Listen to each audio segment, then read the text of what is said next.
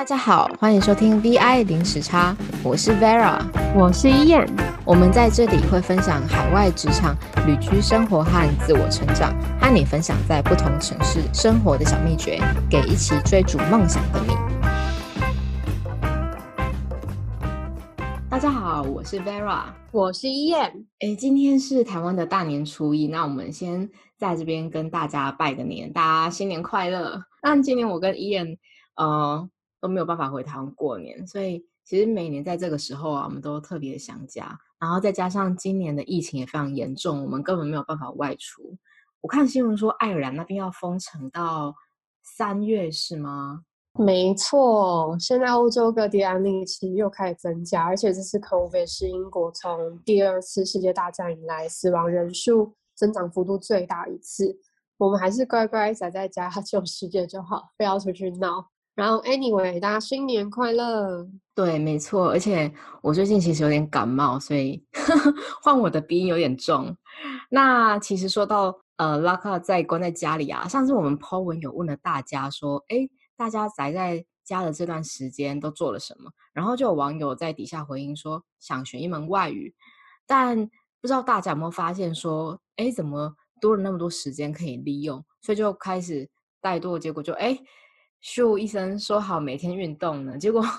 有可能三分之一的时间都在沙发上做咀嚼肌的运动，然后发现自己的度量越来越大。所以这一集呢，我们就来跟大家聊聊如何增加目标的实现可能性。真的，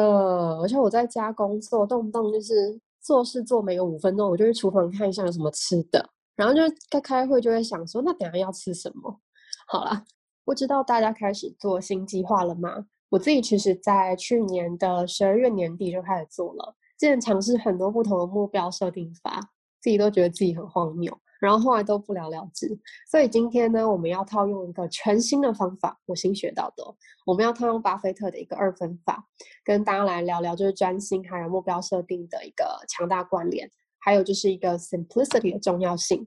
呃，去年年底在听到巴菲特的目标设定法的时候，就一直很惊讶，原来个人的目标设定其实不需要很复杂。每次在外商公司做一个年度目标设定的时候，都是先一阵风一样的脑力激荡，然后再来才是各种跟经理们讨论优先顺序。我觉得个人的目标设定虽然不需要跟外商公司一样复杂，因为我以前都把自己就是搞得很复杂，然后都搞不懂自己在干什么。那其实它的原理是非常相通的，也就是说，我们今天要提到这个巴菲特的目标设定法。那废话不多说，大家都知道他是一个很成功的投资者，但是比较少人知道他本身在个人的目标，还有跟他的这个实现哲学是怎么样的一个做法。他自己其实也很常的在思考，说我们身为人，怎么样才可以在现代社会活得更好？好，那以下呢，我们就从巴菲特的一个小故事开始说起。那巴菲特其实有一个呃很要好的私人司机，他叫麦克。然后这个麦克呢，他跟巴菲特已经认识了大概十几年时间，所以跟巴菲特很熟。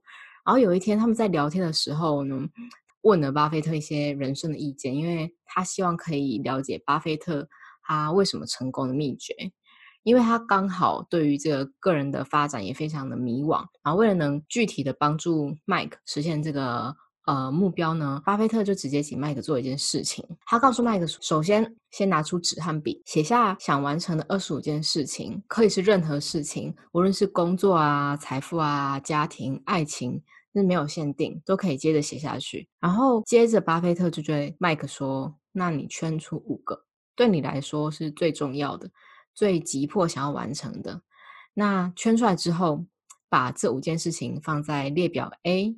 那剩下的二十个呢放在列表 B。等 Mike 列出所有的呃事项之后呢，巴菲特就问了他说：“好，那你现在打算该怎么做？”那我相信大部分人都会回答说：“哎，当然是先专注在列表 A 啊，再做剩下的事情。”可是呢，巴菲特告诉 Mike 说：“No No No No No。”其实你现在要做的事情是断舍离列表 B 项的事情，因为上面那些事情会分散你的注意力，会让你根本没有办法专心的去完成列表 A 上面那些真正重要的事情。事实上呢，当我们准备采取一项行动，其实就会产生相对的机会成本，不管是时间也好，注意力也好，特别是注意力这件事情，我觉得大家好像没有常常把这个注意力当成是一个。你需要考量的成本，特别是你在做不同的事情之间，你的脑袋来回转换专注力的这个成本。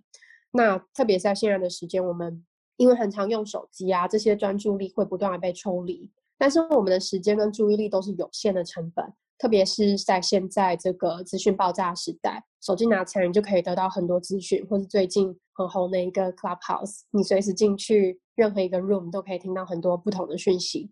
那这些东西有时候真的是快到连我们本身脑的，呃，这个它生来的这个速度是赶不上的，所以我们本身的注意力也不断的被发散。其实我觉得要我列出二十五项，我可能会有困难。就是我觉得跟大家讲，就是我觉得麦克太厉害了，就是他生活中占有二十五件事情，他需要专心做。哎，我觉得你应该一张 A 四纸都列不完吧？你要不要跟大家分享一下，你去年超级强迫症的毛起来上了几门课程？就是你在工作之余还自学了几门线上课？嗯，我去年从十一月到现在吧，差不多三个月多时间。我上了十七个线上课程，然后，嗯，现在已经拿了二十个 certificate，超疯的。然后，嗯，我觉得我我去年在做这个专注力的这个跟目标设定的时候，我是差不多列出了快二十项左右，然后最后就把它精炼成五项。虽然有点害羞，但还是跟你们说是什么。我的五项是，就是因为我在学用户体验设计，然后我们的 VR 零时差 Podcast、健康、人生伴侣还有投资。聚焦五点其实还蛮有意思的，就是我每次在做事的时候，就是你都一定要花时间嘛，我就会想说，好，那这件这些事情我要做，它有没有落在这五个 bucket 里面？那我个人呢是喜欢以一周为单位，然后再把这五项呢为中心，接着再把这周的代办事项写出来，然后分成六等份。那为什么是六等份？因为可以从周一到周六一共有六天嘛。那我通常。礼拜天呢就不喜欢安排任何行程，因为我觉得给自己一个喘息的空间是蛮重要的，可以拿来耍废啊，或什么事情都不做。但可能礼拜天晚上，我都会稍微检视一下这周的进度，然后把没有赶上的补起来，或者是检视一下哎自己的承受力是不是 OK。那如果太重的话呢，我建议一定要重新调整，千万不要把这个当成一场比赛或者考试，不要对自己太苛刻，不然我觉得真的很难持久。另一个我观察到，就是我在公司内很前辈很厉害的一个做法，是他就是每天只最多聚焦五件事情，写在办公桌的白板或是个人便利贴上面。我不知道大家有没有看过日剧，就是我要准时下班，里面女主角就是在电脑上面贴满了便利贴，很聚焦的要完成事情，今天做完就下班。多次被办公室的同事就是投以就是羡慕，然后效率高的眼神。虽然那个前辈。呃，我在公司的那个前辈，他很强，就是工作都超时，但是他完成事情的更效率、质量跟品质，其实是连门外汉一看你就看得出差别在哪里。然后我想说，哎，我自己录完我就要去买白板。你确定你这样去订白板吗？我知道国外订一些才买一些文具用品超贵的，你疯了吗？但是我跟你说，我真的。真的，我跟你说，我觉得我疯了。我去看了那个价钱之后，我想说，Oh my God，like Oh my fucking God！就是我在那边看了之后，那一个白板在台湾，一个就是台币两百块就可以买到的东西，在这边居然要台币将近一千块才可以买到一个白板。你看，连我现在声音都瞬间放大，就是大家可以听得到我的愤怒。我想说，我还问我同事说，你觉得我要买吗？因为我问我亚洲同事，然后他就说，你不可以拿这个跟就是在亚洲时候比。我说好啦，可是。这个价差我真的是心痛，所以绕回来就是跟观众朋友说，如果你要来欧洲生活或者工作，文具用品，如果你办公室没有的，一定要自己先买好，不然你就会哭。那好，OK，我我相信如果你真的买了，你应该会百分之百执行，因为这白板太贵。这对我就是每写一次，心里就会想，哦，我又赚了一块钱回来，就很 抠。OK，但。有很多人认为啊，认定目标跟执行根本是两回事。过去还蛮多人问我说：“哎，我是怎么持之以恒这件事情？”然后我后来发现啊，会问这个问题，大多人都有个共同点，就是如果我把达成目标这个过程形容是一件旅行的话，那我觉得他们应该是没有享受在这个旅行的当下。反之，我跟一些呃很乐在其中的朋友聊天，像伊恩啊，那他们在跟我分享的时候，我会觉得哇，他们眼神真的是正在闪烁着。所以在分享的时候，我可以感受到他们那种内心的澎湃跟激昂。我觉得很像是 running high，就是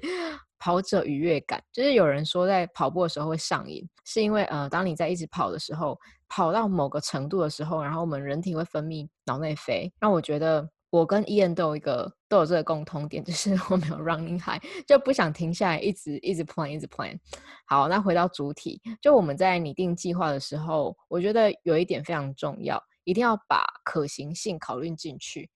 呃，我这边想要提到，就是在管理学里面有一个叫做 SMART 原则，是由呃管理大师彼得杜拉克所提出来。那他在呃说明这个原则的时候呢，他目标管理的。这个部分，他提出五个原则，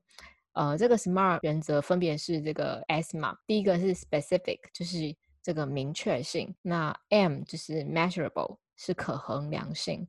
，achievable 呢是可达成性，和 R 是 relevant，相关性，还有这个 T 是 time bound，有时效性。所以其中我觉得，呃，我这边想要提到的是这个可达成性，因为我觉得在拟定目标的时候。一定要把这个考虑进去。所以，想象你现在在呃菲律宾跳岛好了，那你每跳到一个岛上，就很像完成了一个目标，会让你充满成就感跟快乐。那我觉得这个呃这份来自内心的快乐跟成就感，会 support 你成为下一个前进的目标。我们那我这边就来跟帮大家做一个很快的一个重点总结，划重点的概念 key takeaways。那这边就有三个，刚刚讲到的第一个。巴菲特的一个目标设定法，其实它的概念非常简单，就是你先用 brainstorming 的方式列出二十五个你今年想要达成的事情，然后再要先去法，就是 narrow down 成只有五件事情，然后你之后再做的每一件事情跟时间规划上面，你都必须要回头去看它是不是掉在这五个 bucket 内。那第二个呢，就是刚刚 Vera 已经有提到的一个设定目标的一个 SMART 原则。那其实就是你要明确、可以衡量、可达行性相关以及有实现。那在我自己个人看来，这一个 SMART 原则其实就是你把你的要解决的这个问题，或是你想做做事情的 scoping 跟 boundary 你画的非常的清楚。画出来之后呢，你就知道你应该在。这个图画纸面，这个架构框里面，你要怎么去发挥你想要做的事情？那在要可以衡量是，那你要用什么样成功的 matrix 来衡量你所界定出来这个问题，或是你要达成的目标？再就是时间嘛，你可能要告诉自己说，是要一年内达成，或是两周内达成这件事情。最后一个重点呢，也就是最后一个 key takeaway，就是白板法，是我观察到呃职场前辈他们很常用的一个方法，就你每天。只专注在最五件重要的事情上，所以你可以用刚刚巴菲特目标设定法，再把这些这五个大目标再切成更小的细分的 task 要做的事情，最后再写在每天的白板上，做一个呃专注力的一个练习。那这就是今天我们跟大家讲的这个目标设定的嗯三个重点。好，那最后呢，我们节目来到尾声。那我其这边也想偷偷的剧透一下，就我们在下一集的节目呢。我将要分享呃我在中南美洲热带雨林的冒险故事。那我们也希望今天的分享也带给大家一些帮助，让大家在下笔要写下呃今年的新目标的时候呢，有一个原则可以依循。那我们这边也希望收到大家对于我们在规划目标上的任何的想法或心得，有任何问题的话，都欢迎私讯我们的脸书跟 IG 跟我们分享哦。感谢您的收听我们隔周晚上九点在空中相会。